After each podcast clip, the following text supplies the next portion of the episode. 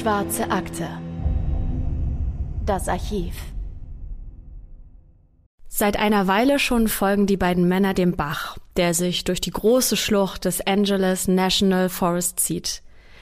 Der Nationalpark liegt in Kalifornien, Schulter an Schulter mit LA und bietet die ideale Möglichkeit, der alltäglichen Geschäftigkeit dieser riesigen Millionenstadt für ein paar ruhige Stunden in die Natur zu entfliehen.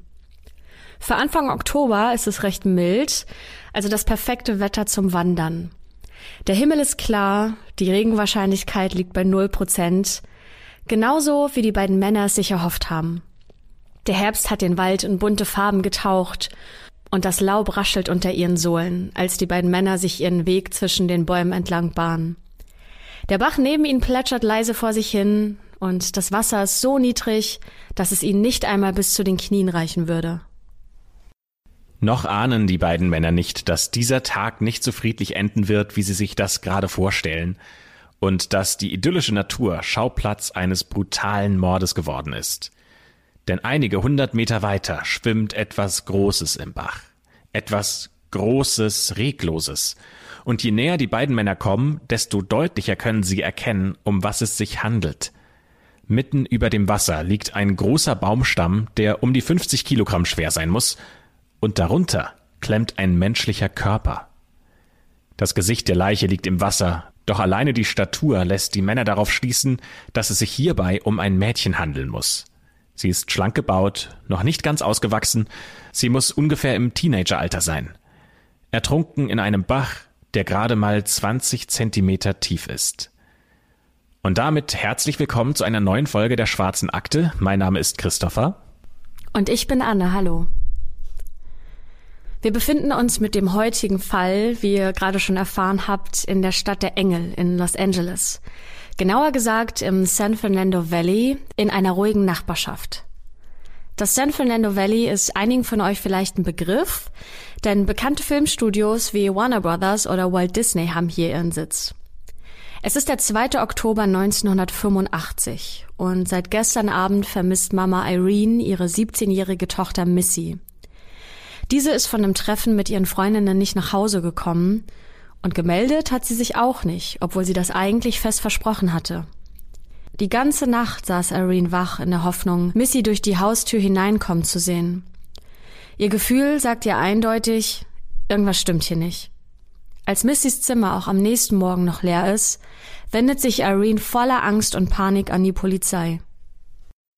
Damit beginnt die Suche nach Missy. Eine Suche, an der sich nicht nur Behörden, sondern auch Missys Freunde beteiligen. Jeder macht sich Sorgen. Dass Missy so lange ohne ein Wort verschwindet, das ist einfach nicht ihre Art. Irene geht während dieser Zeit durch die Hölle. In ihrem Kopf machen sich die schlimmsten Bilder breit. Was, wenn ihrer Tochter was zugestoßen ist? Wo ist sie? Gemeinsam mit Missys bester Freundin Karen ist Irene in der Nachbarschaft unterwegs.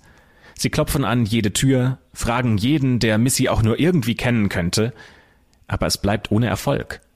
Drei Tage lang dauert es, bis Irene endlich eine Antwort auf ihre Frage erhält und die Polizisten an ihrer Tür klingeln.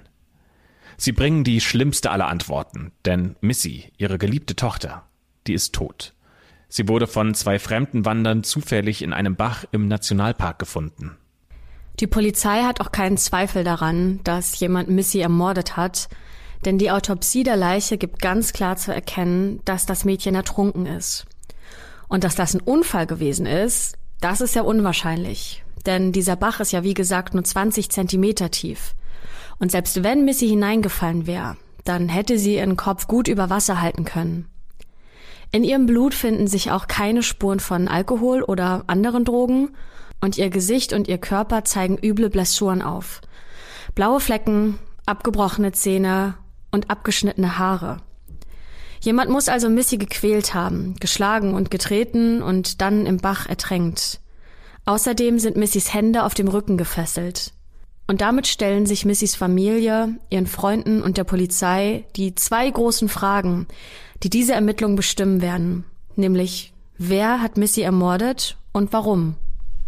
Dass jemand einen so jungen Menschen einfach aus dem Leben reißt, das scheint unglaublich. Missy war beliebt, sie war hübsch, sie war intelligent und sie ist auch bei Jungs gut angekommen. Sie war immer für ihre Freunde da und sie hat sich immer für jeden eingesetzt, wenn es mal Probleme gab.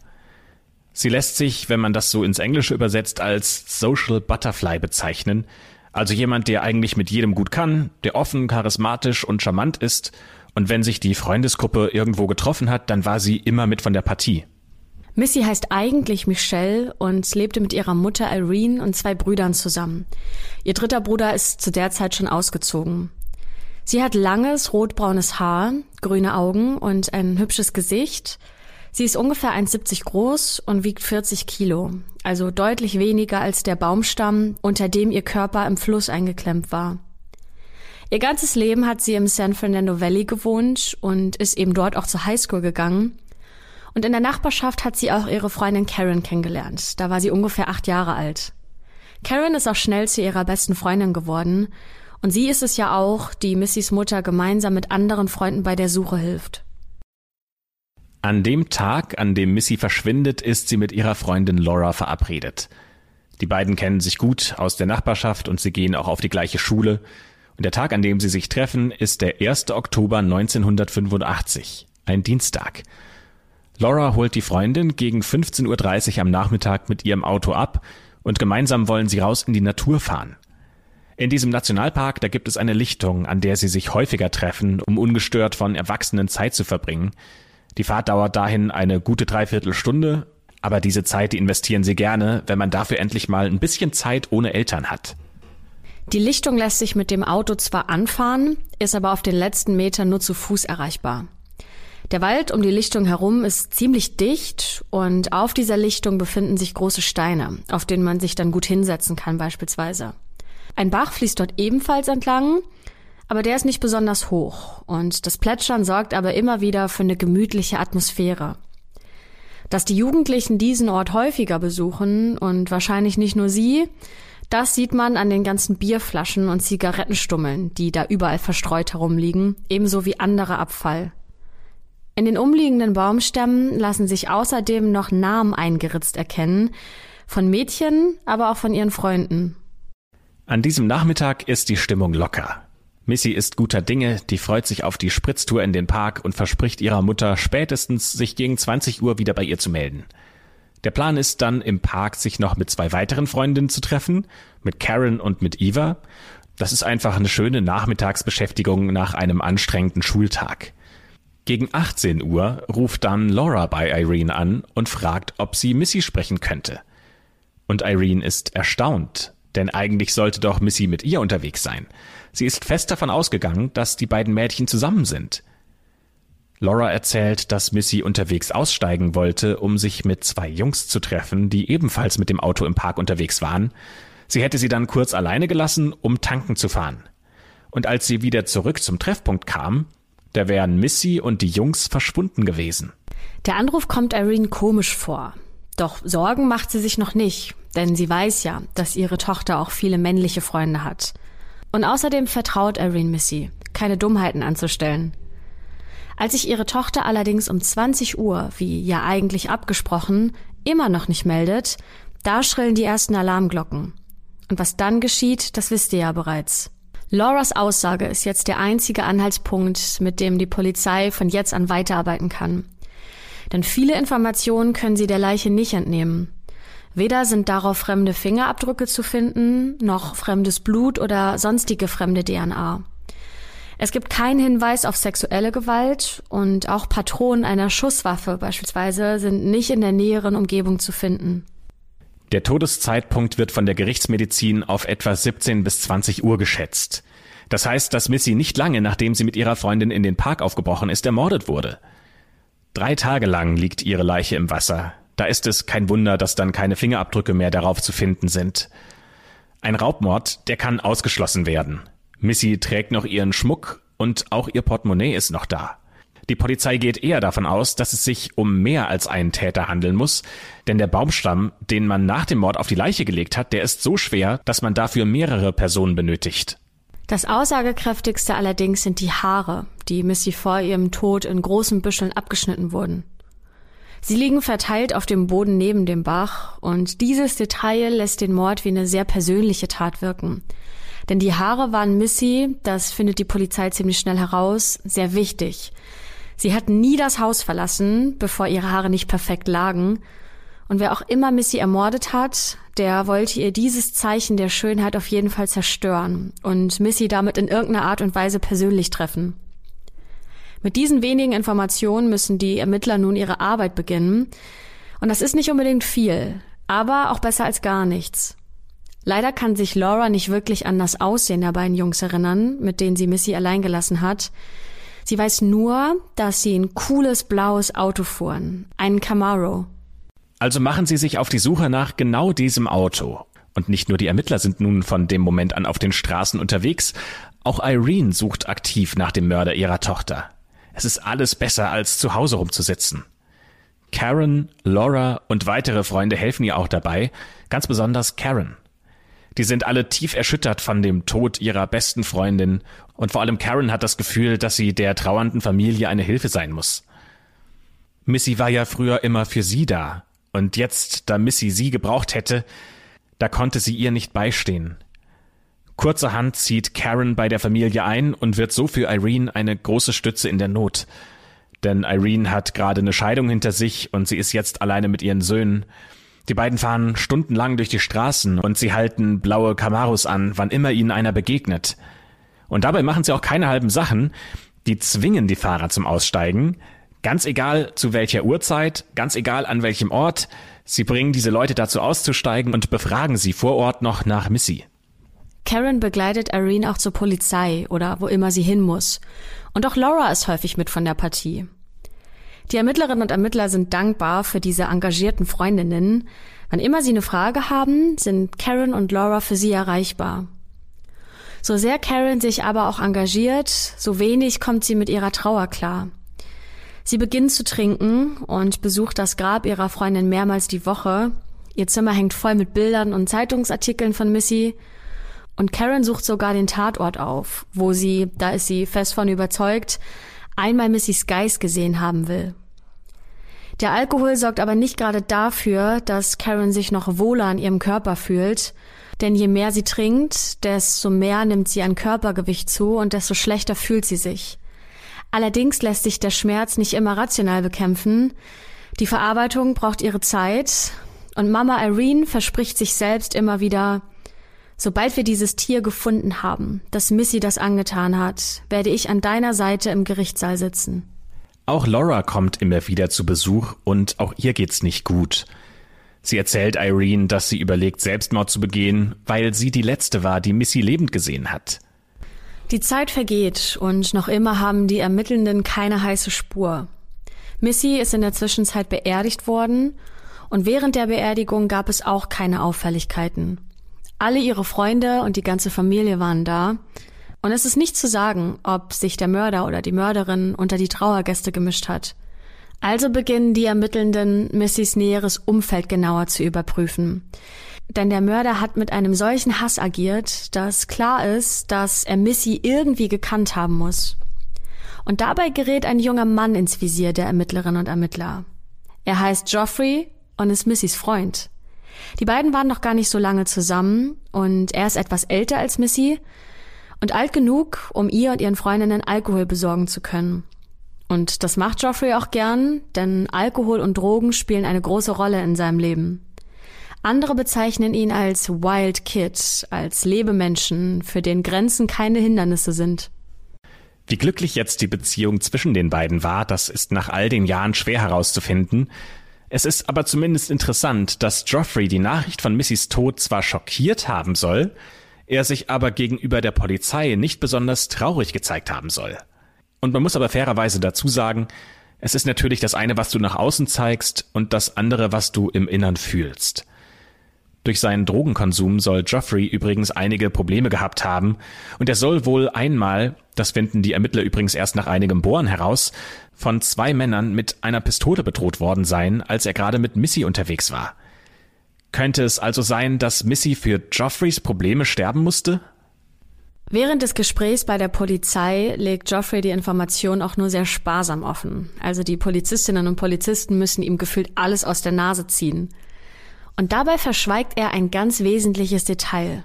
denn an jenem Tag, an dem Missy ermordet wurde, war er ebenfalls im Nationalpark unterwegs und er kennt auch die Stelle, an der sich Missy und ihre Freunde gerne treffen. Könnte Joffrey also die Jungs im blauen Camaro geschickt haben, um Missy damit in den Wald zu locken?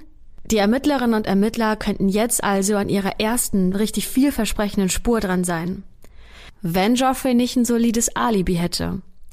Denn er hat die Stunden im Park mit einem Freund verbracht, der auf der Fahrt zurück einen Autounfall hatte. Das heißt, Joffrey hat die ganze Nacht mit ihm in der Notaufnahme verbracht. Abgesehen davon findet das Ermittlerteam auch kein Motiv, das zu Joffrey passen würde. Und damit wandert sein Name auf der Liste der Verdächtigen ja wieder ganz weit nach unten. Je mehr Freunde die Detectives befragen, desto klarer wird das Bild, das sie von Missy haben. Dabei wird deutlich, dass Missy eben nicht diese problemlose Jugend durchlebt hat, die man ihr wegen ihrer sozial umgänglichen und charmanten Art zuschreiben würde.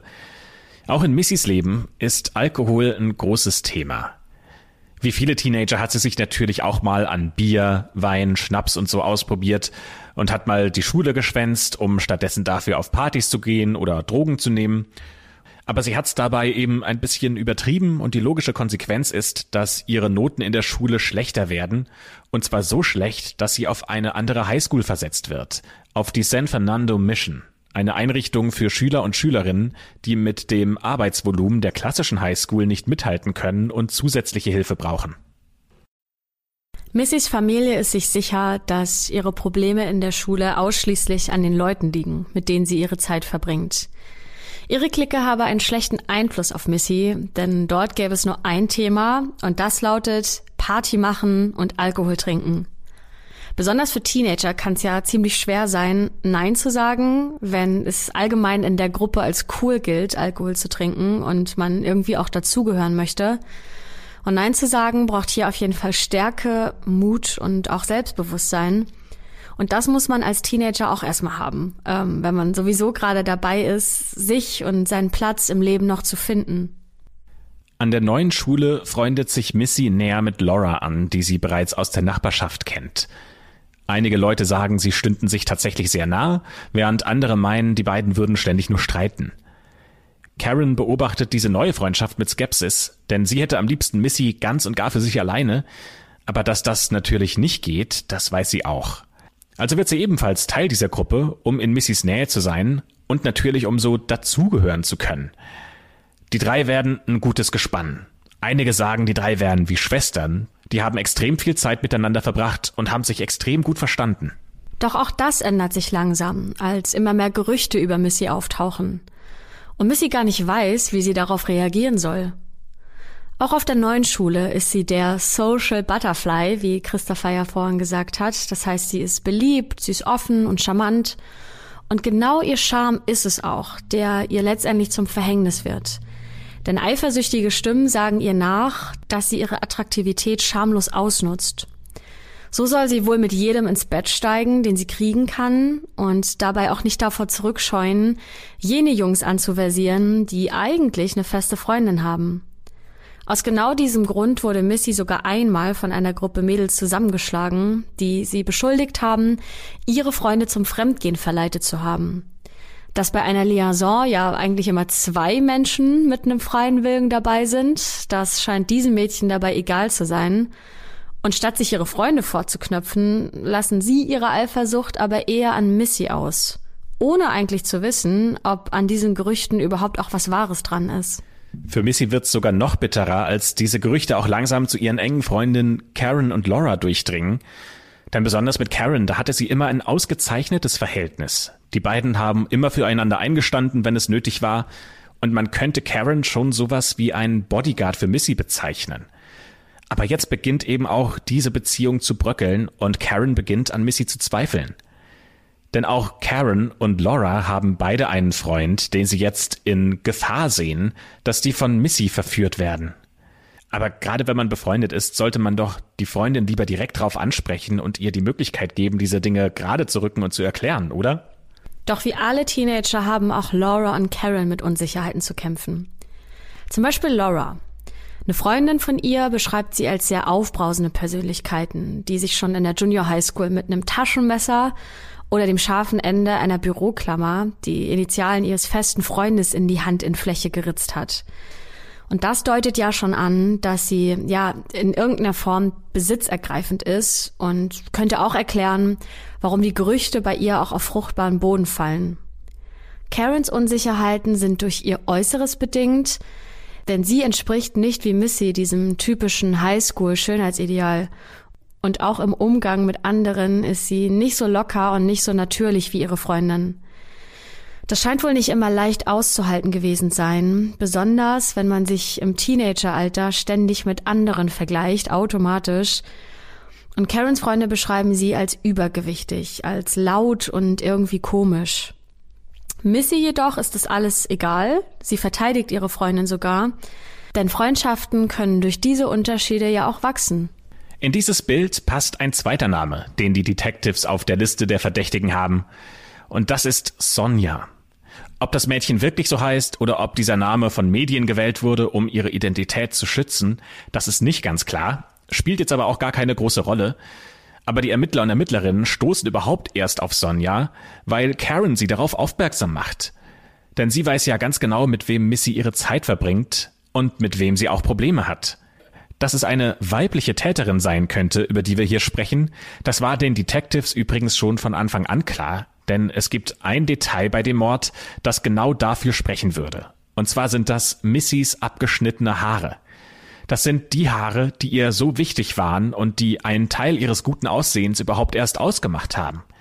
Es ist sehr wahrscheinlich, dass die Täterin neidisch auf die Haare war, beziehungsweise auf das, was sie ausgestrahlt haben, und sie Missy abgeschnitten hat, um ihr etwas von ihrer Attraktivität zu nehmen. Auch Sonja glaubt, dass Missy etwas mit ihrem Freund angefangen hat und auch sie stellt lieber Missy als ihren Freund zur Rede. Außerdem habe Sonja gehört, dass ihr Freund heimlich auf Missy stehe. Wie ein giftiger Magnet, der hilflose Jungs gegen ihren Willen anzieht. So wirkt Missy in Sonjas Darstellung. Befreundet sind die beiden also nicht, das hört man hier glaube ich schon deutlich raus. Und als Sonja Missy auch noch mit ihrem Freund in der Schule reden sieht, da platzt ihr der Kragen und sie schlägt Missy zusammen, bis dieser am Boden liegt und sich gar nicht mehr wehren kann. Missy lässt sich das allerdings nicht gefallen und klagt Sonja wegen Körperverletzung an. Sie ist bereit, wegen dieser Sache bis zur letzten Instanz zu gehen. All dieser Ärger wegen dieser dummen Gerüchte, das hält Missy nicht mehr aus, die muss sich jetzt endlich mal wehren. Die Gerichtsverhandlung soll eine Woche nach Missys Verschwinden stattfinden, in der Missy als Zeugin gegen Sonja aussagen soll. Nur dazu kommt es eben nicht mehr. Denn jemand hat Missy das Leben genommen, bevor sie überhaupt vor Gericht erscheinen konnte. Und das macht natürlich Sonja super verdächtig. Immerhin hätte die, wenn Missy mit ihrer Klage durchgekommen wäre, für einige Zeit wegen schwerer Körperverletzung ins Gefängnis gehen können. Das Ermittlerteam befragt Sonja zu den Geschehnissen und dabei stoßen sie sehr schnell an ihre Grenzen. Denn Sonja hat für die Tatzeit ein Alibi und es wirkt auch nicht so, als ob sie alleine diesen Baumstamm anhieven könnte, um den auf Missys Leiche zu legen. Die Polizei muss also weitergraben und stößt dabei auf einen dritten Namen. Und dieser lautet Randy, das ist Missys Ex-Freund. Die beiden dateten sich im Junior Year der High School, allerdings nur einen Monat lang. Und Randy war in Missys Augen viel zu viel auf Partys unterwegs. Allein diese Tatsache zeigt schon, dass Missys Familie mit ihrer Vermutung schon recht haben könnte. Also, dass die ganzen Partys, Alkohol und Drogen Missy eigentlich zu viel waren. Aber weil sie in der Clique dabei sein wollte, hat sie eben mitgemacht, obwohl sie selbst vielleicht gar nicht so exzessiv dabei sein wollte.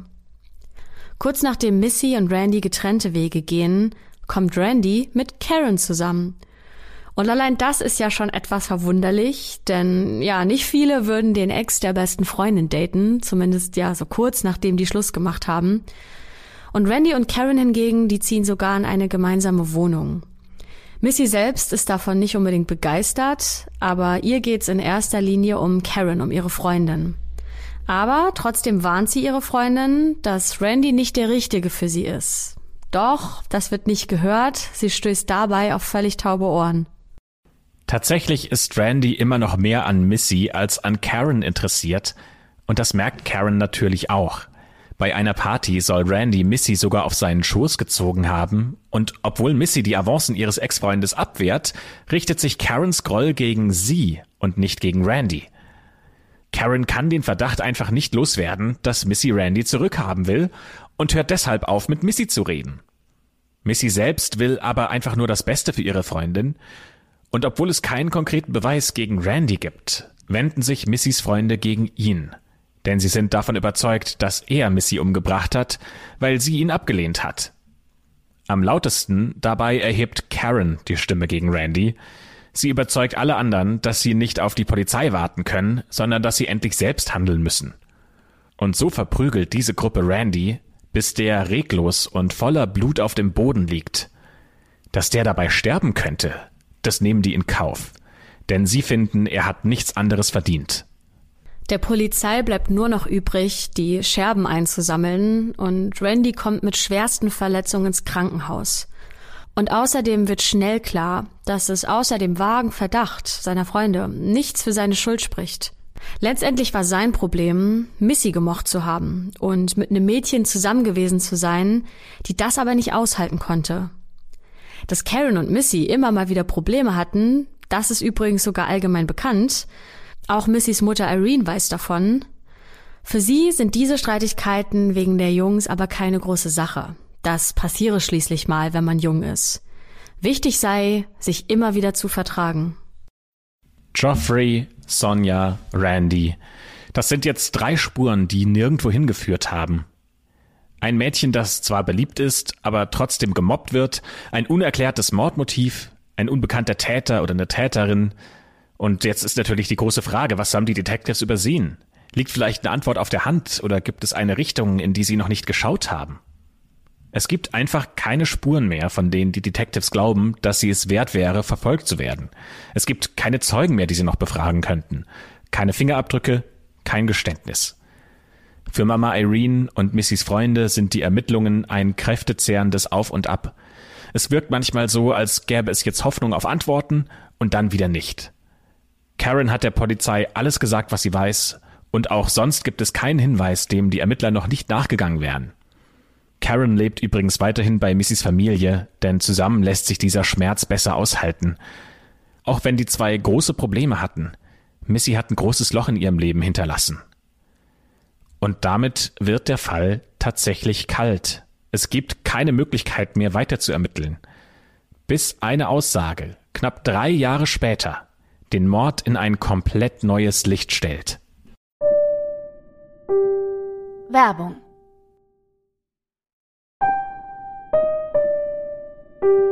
Werbung Ende. 1988 kommt nämlich eine junge Frau aufs Revier, die die Ermittlerinnen und Ermittler schon ziemlich gut kennen. Die junge Frau ist Laura. Und was sie erzählt, das ist zunächst kaum zu glauben. Denn sie ändert ihre ursprüngliche Aussage, ganz grundlegend sogar. Dass sie das nicht ganz freiwillig tut, das scheint klar zu sein, denn sie wird von Irene und Karen begleitet. Sie waren es, die Laura erst ermutigt haben, mit den neuen Informationen rauszurücken. Ihre Geschichte von dem blauen Auto und den beiden Jungs, mit denen Missy sich angeblich getroffen hat, die war nämlich komplett erfunden.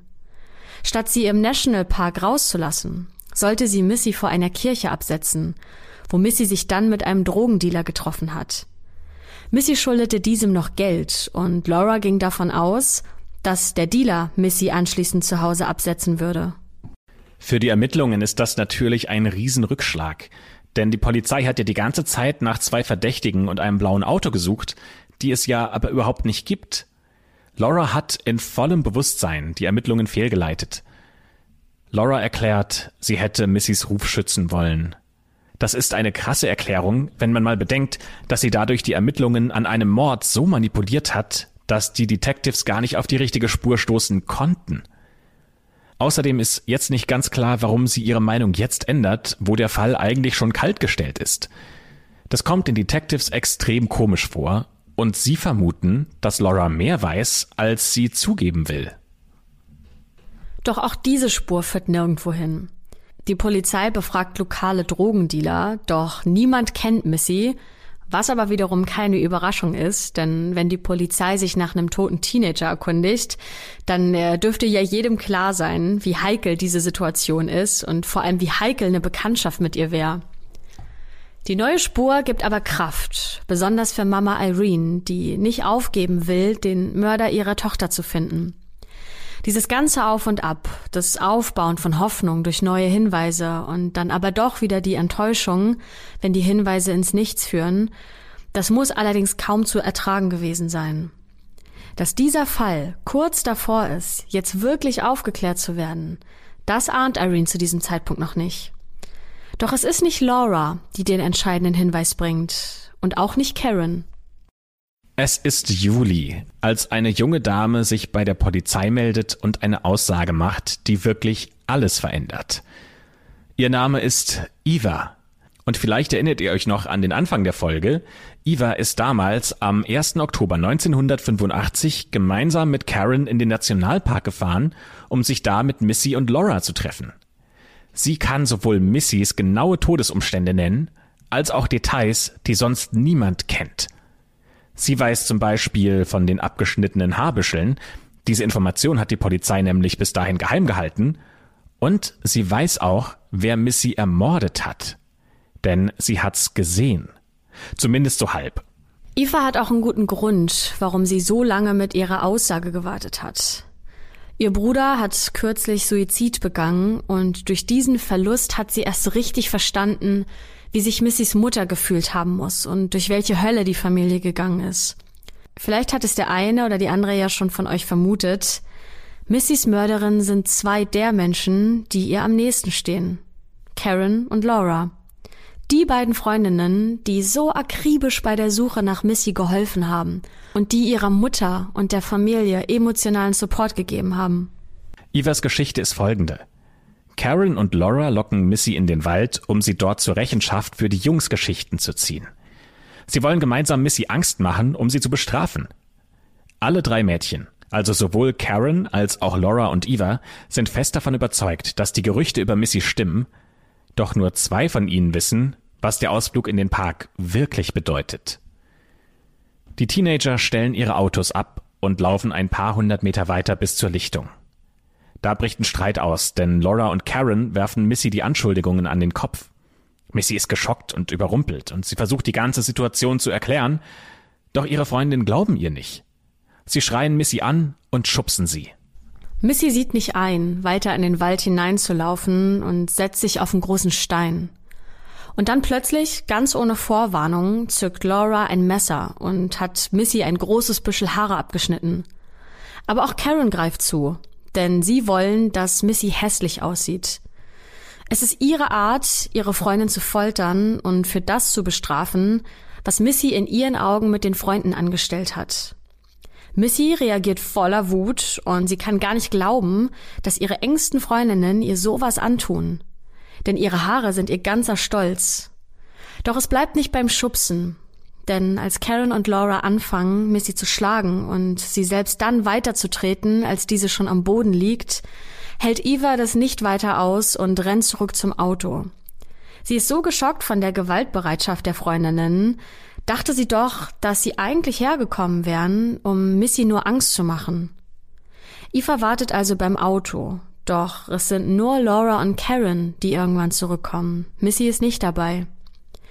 Eva ahnt das Schlimmste und ein Blick in die Gesichter der beiden anderen bestätigt ihre Angst auch. Ohne viel zu sagen und ohne viel zu erklären, fahren die drei dann zurück. Nach dieser Aussage müssen Karen und Laura jeweils nochmal zum Verhör. Jede muss erstmal eine Stunde im Verhörraum warten, bevor die Ermittler mit der Befragung beginnen. Dabei richtet die Polizei es so ein, dass die beiden Mädchen sich zwar sehen können, aber nicht miteinander reden können. In dieser Situation können sie die beiden Tatverdächtigen leicht gegeneinander ausspielen, denn sie hoffen, dass die eine die andere belasten wird. Und genau so passiert's. Ohne groß Widerstand zu leisten, schieben sich beide gegenseitig die Schuld in die Schuhe. Keine will angefangen haben, aber beide waren trotzdem dabei. Und endlich kommt durch diese Geständnisse Klarheit ins Dunkle. Durch die Aussagen von Laura und Karen können die Ermittler die Tat nun ganz genau rekonstruieren. Nachdem sie Missy geschlagen und getreten haben, haben sie die Freundinnen zu diesem Bach gezogen. Laura und Karen sind Missy körperlich überlegen. Das heißt, Missy hatte keine Chance gegen die beiden. Laura und Karen haben Missys Hände gefesselt und sie dann ins Wasser geschubst. Die eine hat dann ihren Kopf unter Wasser gedrückt, während die andere ihre Beine festgehalten hat. Und zwar so lange, bis sich Missy nicht mehr bewegt hat. Um wirklich sicher zu gehen, dass ihre Freundin tot ist, haben sie dann den Baumstamm auf ihren Körper gelegt und sind abgehauen. Wer jetzt was genau gemacht hat, das unterscheidet sich in den Aussagen. Karen zum Beispiel erinnert sich an einen ganz bestimmten Blick, den sie damals als arrogant wahrgenommen hat, aber heute eher als hilfesuchend einordnet und sagt selbst, I don't even think I wanted to help her. I was just so done and I turned my back. My hands didn't kill her. My hands didn't hold her underwater. But when I turned my back, my heart killed her. Auf Deutsch, sie sei sich nicht mal sicher, ob sie ihr wirklich hätte helfen wollen. Sie hatte einfach alles so satt, Ihre Hände hätten zwar Missy nicht getötet, aber als sie Missy den Rücken zugewandt hat, da war es ihr Herz, das ihre Freundin getötet hat. Ja, es scheint fast so, als wirke Karen irgendwie erleichtert, endlich alles rauslassen und erzählen zu können. Dieses große Geheimnis nicht mehr mit sich herumtragen zu müssen. Und tatsächlich sagt sie später auch, dass der Tag, an dem sie festgenommen worden ist, der glücklichste Tag in ihrem Leben war. Ihr Motiv ist auch ziemlich eindeutig, denn es ist Eifersucht. Karen war neidisch auf Missy, weil sie viel hübscher und viel beliebter war. Und Missy diesen Vorteil, davon ist Karen zumindest überzeugt, dann schamlos ausgenutzt hat und die Jungs, die eigentlich in einer festen Beziehung waren, verführt hat. Sowohl Karen als auch Laura sind sich sicher, dass Missy auch vor ihren Freunden nicht halt gemacht hat und haben daher beschlossen, der Sache ein für alle Mal ein Ende zu setzen. Und zwar nicht, indem sie mit ihren Freunden gesprochen haben oder sich von diesen Freunden getrennt hätten. Nein, sie wollten ihre ehemalige Freundin umbringen. Dass Karen und Missy sich während der Highschool so ernsthaft angefreundet hatten und dass Karen eine so tiefe und ehrliche Abneigung gegen ihre Freundin hatte, das kommt für alle ziemlich überraschend. Besonders als klar wird, dass es Karen war, die die Gerüchte von Missy überhaupt in die Welt gesetzt hat. Sie war die treibende Kraft hinter Missys Leiden und schließlich auch hinter ihrem Tod. Was Karen wirklich gegenüber Missy empfindet, das lässt sich wohl als Hassliebe bezeichnen. Auf der einen Seite ist sie wie besessen von Missy und sie hält es nicht aus, wenn sie nicht im Mittelpunkt ihres Lebens steht. Aber sobald sich ein anderes Mädchen mit Missy anfreunden will, dann sorgt Karen dafür, dass dieses Mädchen Missy nicht zu nahe kommen kann. Das ist sehr besitzergreifend. Auf der anderen Seite ist Karen eifersüchtig auf ihre Freundin und sie verachtet sie dafür. Karen selbst musste im Leben immer für alles kämpfen und sich immer wieder beweisen. Und dann kommt einfach so Missy und ist beliebt und bekommt die Jungs und jeder mag sie und Missy ist es plötzlich, die viele Freunde hat, aber Karen nicht. Die Streitereien zwischen den beiden konnten auch schon mal in Handgreiflichkeiten enden. Ernsthafte Sorgen macht sich deshalb allerdings niemand. Etwa eine Woche vor Missys Tod bedrohte Karen Missy noch im Park mit einer Flasche. Wegen der Sache mit Randy, also Missys Ex-Freund, mit dem Karen ja zu diesem Zeitpunkt zusammen war. Deshalb hatten die beiden zum Zeitpunkt von Missys Ermordung auch keinen Kontakt und vermutlich war es deshalb Laura, die Missy abgeholt hat und nicht Karen.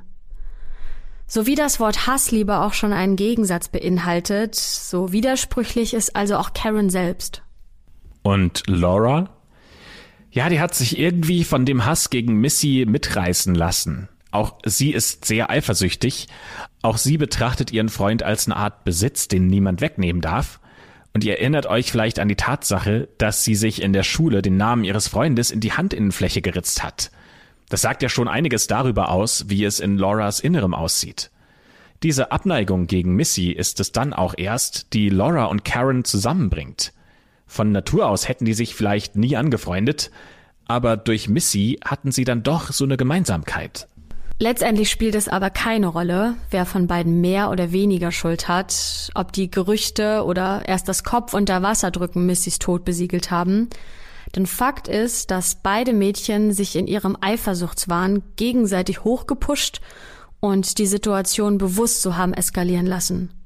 Es sagt auch keine von den beiden im Verhör, dass es ihr irgendwie leid tut oder dass sie niedergeschlagen sind und es bricht auch niemand in Tränen aus.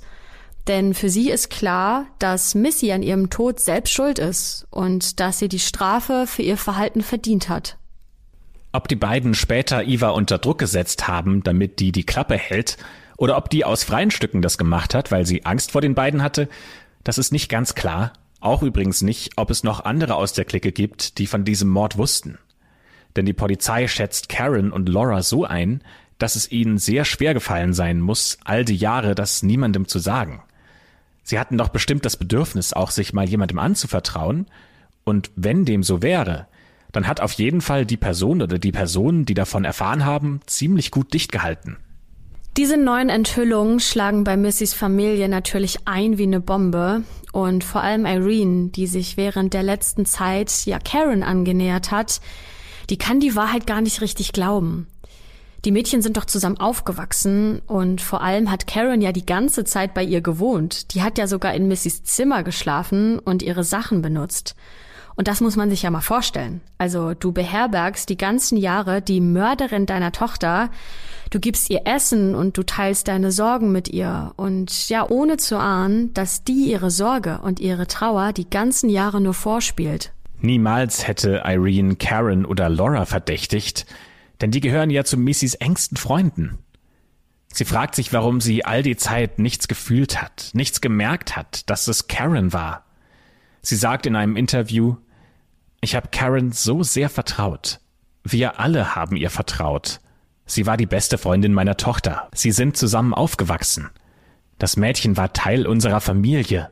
Sie hat mich jeden Tag gesehen und sie wusste, dass ich durch die Hölle gehe.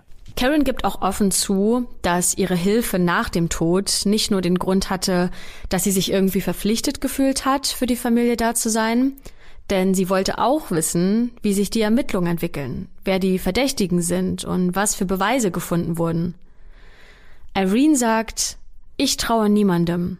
Ich bin mit den Nerven am Ende. Ich kann nicht essen, ich kann nicht schlafen. Ich habe noch nicht einmal um meine Tochter getrauert. Ich habe noch nicht einmal den Punkt erreicht, an dem ich völlig loslassen kann. Es geht dann auch ziemlich schnell nach der Aussage von Eva, dass Karen und Laura festgenommen werden und dann auch verurteilt werden. Beide wegen Mordes ersten Grades, weil beide geplant hatten, Missy zu diesem Bach zu locken und zu töten. Das ist das Argument der Staatsanwaltschaft. Aber die beiden Mädchen, die haben gute Anwälte und so werden sie zwei Jahre später, im März 1990, nur wegen Mordes zweiten Grades verurteilt. Der Grund ist, dass ihnen nicht nachgewiesen werden kann, dass sie den Mord wirklich von vornherein geplant hätten. Karen sagt vor Gericht, dass sie Missy nur quälen wollte, und daraufhin seien die Dinge dann eben außer Kontrolle geraten und eskaliert. Ihre Strafe ist mindestens 15 Jahre Haft, genauer gesagt 15 Jahre bis lebenslänglich. Als Karen festgenommen wird, ist sie 20 Jahre alt. Laura 21. Das heißt, dass die beiden den größten Teil ihres Lebens als junge Erwachsene hinter Gittern verbringen werden. Ja, und Iva, deren Aussage die Aufklärung des Falls überhaupt erst möglich gemacht hat, der wird gerichtlich nichts zur Last gelegt, weder wegen unterlassener Hilfeleistung noch wegen irgendeiner Mittäterschaft oder Mitwisserschaft. Ja, das heißt, dass der Fall zwar abgeschlossen ist, aber nicht die Geschichte um Karen und Laura. Denn im Dezember 2011, also vor zehn Jahren, wird Karen aus dem Gefängnis entlassen, wo sie insgesamt 23,5 Jahre ihres Lebens verbracht hat. Laura kommt ein Jahr später frei. Sie saß insgesamt 22 Jahre in Haft. Und das ist ja deutlich länger als die 15 Jahre, die ursprünglich als Mindeststrafmaß festgesetzt wurden. Nach der Entlassung genießt Karen die Öffentlichkeit. Sie schreibt ein Buch über die Zeit im Gefängnis und auch die Tat, das dann als E-Book auf Amazon erscheint. Sie schließt sogar einen Filmdeal ab und tritt öffentlich im Fernsehen auf. Aus Reue oder weil sie sich bereichern will oder vielleicht auch aus einem anderen Grund, das wird ganz genau nur sie selbst wissen. Karen sagt, dass ihr im Gefängnis klar geworden sei, was der Sinn im Leben ist, nämlich sich gegen Mobbing einzusetzen. Daher besucht sie regelmäßig Schulen und redet mit Kindern darüber, dass diese nicht denselben Fehler machen wie sie. Was man davon halten will, das ist jetzt jedem selbst überlassen. Karen verspricht im Fernsehen, dass sie einen Teil der Einnahmen in Missys Namen an eine Organisation spendet, die sich gegen Mobbing einsetzt. Ein Moderator fragt sie dann, warum sie denn nicht gleich den gesamten Gewinn spenden will, und daraufhin erklärt sie, dass sie ja auch noch von irgendwas leben müsse, weil es ist ja nicht gerade leicht, einen Job zu finden, wenn man Jahre im Gefängnis verbracht hat. Karen ist mit dem, was sie macht, erfolgreich. Sie hat mittlerweile sogar eine Anstellung gefunden und arbeitet im Telemarketing. Und wenn ihr euch diesen Fernsehauftritt von ihr mal anschauen wollt, schaut doch in die Beschreibung des Podcasts, da haben wir euch das verlinkt. Ja, und wenn man sie so reden hört, dann wirkt es fast so, als ob sie ein schlechtes Gewissen wegen dieses Mordes hätte. Vielleicht so, als ob ihr das auch leid tut, was sie getan hat. Aber gleichzeitig sagt sie dann auch Sachen wie, all die Dinge, die wir ihr zur Last gelegt haben, Missy wusste, dass sie sie getan hatte. Doch nicht ein einziges Mal hat sie sich dafür entschuldigt. Das heißt, ihr Gefühl, dass Missy die Schuld trägt, ist schon noch irgendwie da. Da wirken dann Sätze wie folgender, den sie unter Tränen übrigens im Fernsehen sagt, ein bisschen merkwürdig.